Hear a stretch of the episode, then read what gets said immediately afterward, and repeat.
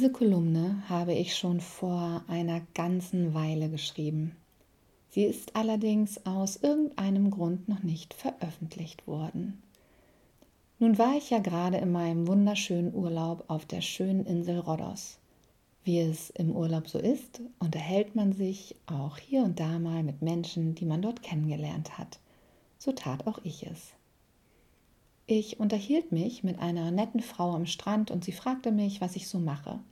Sie hatte viel Interesse an meiner Selbstständigkeit und wollte wissen, warum ich heute das mache, was ich mache. Und somit erzählte ich es ihr.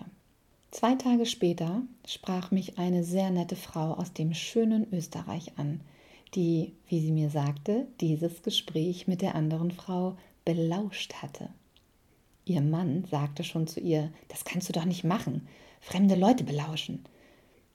Aber die Dame setzte sich durch und über ihr eigenes schlechtes Gewissen bezüglich des Lauschangriffs hinweg weil es ihr, wie sie mir mitteilte, einfach so gut tat, denn sie hat eine schwere Zeit und mit Ängsten zu kämpfen. Meine Worte sowie meine Lebensgeschichte gaben ihr Kraft. Sie bedankte sich so herzlich bei mir, dass es mich tief berührt hat, denn genau das ist ja mein Bestreben. Ich möchte Menschen helfen, denen es nicht gut geht. Und gerade in das Thema Angst kann ich mich ja nun wirklich hervorragend hineinfühlen. Diese schöne Begegnung mit diesem netten Menschen an einem Ort, an dem ich nicht damit gerechnet hatte, gibt mir das Gefühl, dass genau jetzt die richtige Zeit für diese Kolumne ist. Und ich widme sie genau dieser tollen Frau und sende ihr auf diesem Wege die allerherzlichsten Grüße aus Deutschland, denn ich weiß aus zuverlässiger Quelle, dass sie mir jetzt zuhört. Wie ich Angst fühle. Immer mal wieder dreht es sich bei mir um das Thema Angst. Warum? Weil dieses Gefühl, Angst zu haben, mich in meinem Leben lange begleitet hat. Wobei ich gelernt habe, dass bei diesem Angstgefühl durchaus Platz zur Fehlinterpretation ist. Denn manchmal war es Aufregung, die mich überkam. Und manchmal war es eine Art Kontrollverlust, die mit einem Ohnmachtsgefühl einherging. Auch heute komme ich auf die Personal Life Driver, kurz PLD, zu sprechen. Und auch bei meinem heutigen Thema spielen sie eine Rolle und erklären auch ganz einfach, warum ich mich häufiger diesem Gefühl der Angst ausgesetzt fühle als vielleicht jemand anderes. Oftmals wünsche ich mir so sehr auch etwas risikofreudiger und unbedarfter zu sein. Aber wer auf meine PLD schaut, kann schnell erkennen, dass ich mir keinen Gefallen damit tun würde, gegen meine Natur zu handeln. Die Kombination der PLD, Sicherheitsbedürfnis, äußere Bestätigung, Führung, Unabhängigkeit, ja, und dann auch noch Harmoniebedürfnis, Struktur und Pragmatismus, sorgt dafür, dass ich mich von Zeit zu Zeit fühle, als stehe ich einem ausgewachsenen, wirklich wütenden Löwen gegenüber. Ich meine wirklich von Angesicht zu Angesicht. Dieses Gefühl der absoluten Ohnmacht, nicht fähig, irgendetwas zu unternehmen, Angst, etwas falsch zu machen oder schon falsch gemacht zu haben und gegebenenfalls irgendwem nicht mehr zu gefallen oder meinem eigenen Anspruch an Perfektion nicht Genüge getan zu haben. Es gab unzählige Situationen, in denen ich Angst hatte. Ich nenne nur mal eines von vielen Beispielen, in denen diese Angst auch wenn sie den meisten völlig übertrieben vorkommen wird, vorhanden war und auch heute in manchen Situationen zumindest noch anteilig vorhanden ist. Wenn es um technische Dinge geht, die zum Beispiel mit meinem E-Mail-Account oder irgendwas in dieser Richtung zu tun haben, was nicht so funktioniert, wie es sollte, kann das krasse Auswirkungen auf mein Wohlbefinden haben. Wenn zum Beispiel eine E-Mail kommt, die ich nicht ganz klar zuordnen kann, deren Inhalt bzw. Anhang ich zweifelhaft finde oder dessen Inhalt für mich schlicht und einfach nicht verständlich ist, weil sie in Fachchinesisch oder auch einfach nur auf Englisch verfasst ist, fühle ich mich machtlos und gleichzeitig auch irgendwie bedroht. Es hat dann nichts mehr mit der Sache an sich zu tun, denn seien wir mal ehrlich, selbst wenn ein PC gehackt oder durch ein Virus unbrauchbar gemacht wird, ist ja nicht mein Leben bedroht. Das wäre ärgerlich, zeitraubend, teuer und nervig, aber ich bin in Sicherheit. Und natürlich weiß ich das und dennoch durchströmt mich dieses heftige Gefühl von Kopf bis Fuß. Ich habe dann wackelige Beine, mir ist übel und ich bekomme sogar schlagartig Probleme mit meinem Magen-Darm-Trakt. Entschuldige diese plastische Darstellung meiner körperlichen Befindlichkeiten.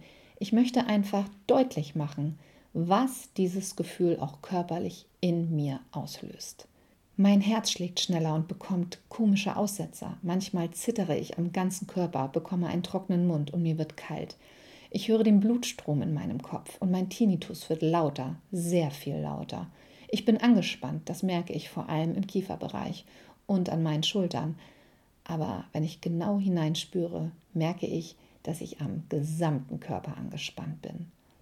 Bei diesem ganzen Stress wird Unmengen an Cortisol ausgeschüttet. Mein Körper ist quasi bereit zum Kampf bzw.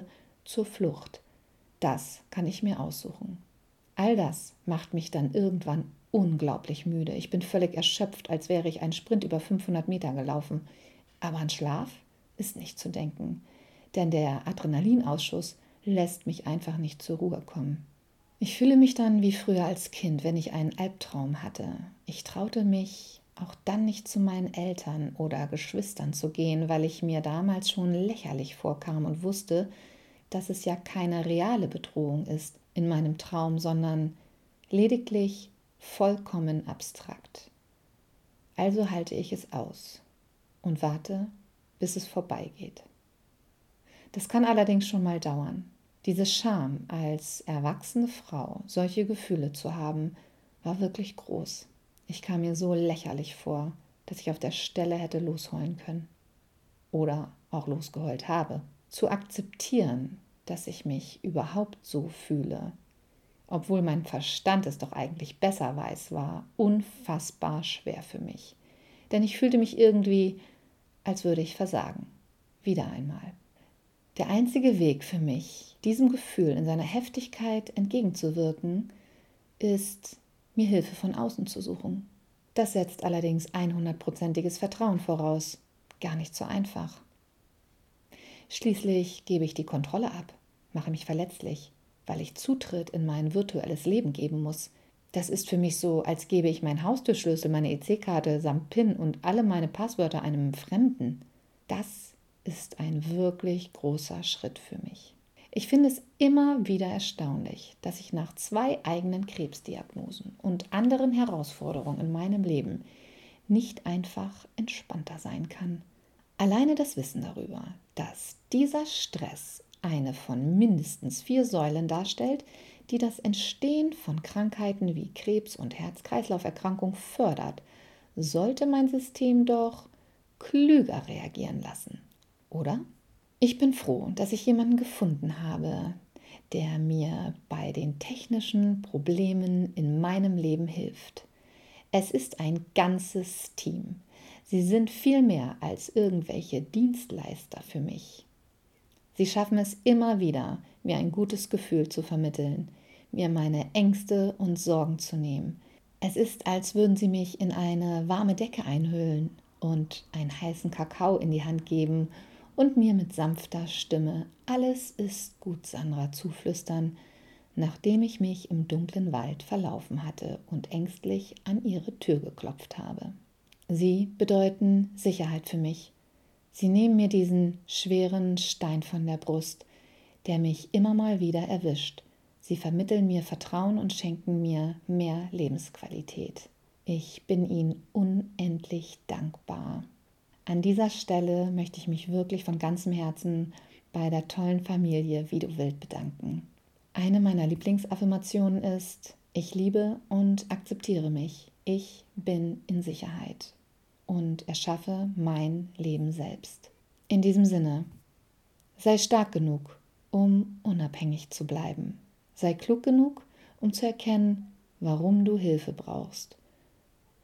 Und sei weise genug, um darum zu bitten.